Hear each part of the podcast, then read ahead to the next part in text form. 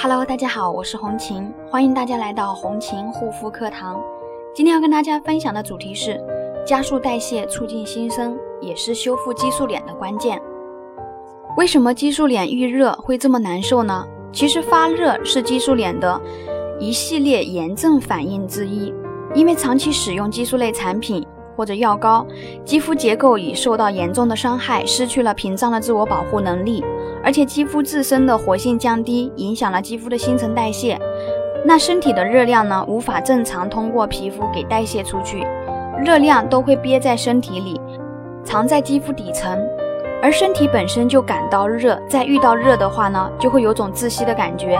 发热的同时，还经常伴有红肿、痒、干、爆痘、红疹。等并发症，那这个时候呢是非常非常痛苦的。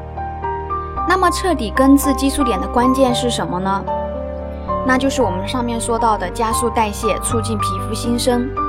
那其实的话说起来很容易，具体要怎么去实施呢？重点是要懂得护理的窍门。想要加速激素脸的新陈代谢，这个窍门就是一边补水保湿，一边需要做到滋养修复。尤其是进入了严酷的冬季。肌肤会变得异常的干燥，即便是健康肌肤，也会出现一些轻微的脱皮的一个状况。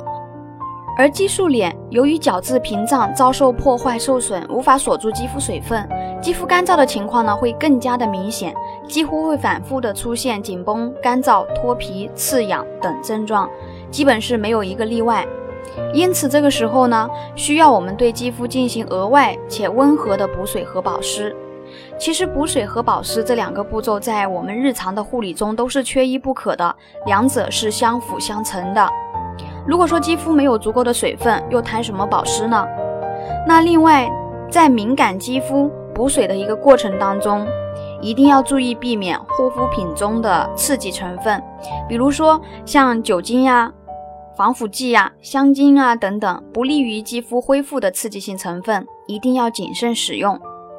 在肌肤演变成激素脸之后，肌肤的整体耐受性都是会比较差的，所以才会动不动就发作，动不动就爆发。一些常见的刺激会引起激素脸肌肤的不适感，有时呢也会出现一些比较明显的皮炎症状。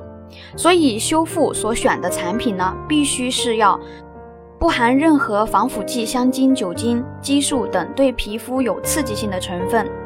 同时呢，最好是内调外养相结合。通过口服胶原蛋白来促进皮肤合成胶原蛋白，加速完善肌肤受损组织，使肌肤屏障呢能够得到更快的愈合，恢复肌肤本身的抵抗力和免疫力，这样才能够达到有效的修复目的。那么修复型的产品之所以要兼顾补水保湿的作用，主要是因为在促进肌肤新生的过程当中，会让一些损伤的肌肤组织脱落。也就是说，肌肤会出现脱皮、脱屑的状况，肌肤必然会感到非常干燥，手感摸起来会非常粗糙。因此，修复激素脸的过程当中，保湿也是必不可少的。那么，滋养修复就是让肌肤得到充分的营养和护理，尽快恢复肌肤自身的屏障功能，好让它自行的修复和防御。如果没有注意这一点，那么激素脸就永远不会有修复好的那一天，因为你的屏障还未完全修复好。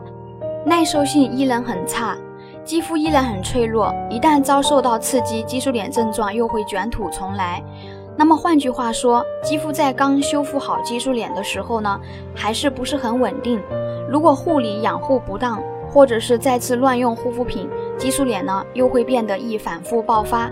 因此，激素脸肌肤除了注重外部修复和防护之外呢，还要在饮食、生活习惯等方面，还需要更加注意。谨防再次诱发。如果有受激素脸所困扰的朋友，也可以加我的微信咨询：幺三七幺二八六八四六零。好啦，今天的分享就到这里，感谢大家的收听，我们下一期再见。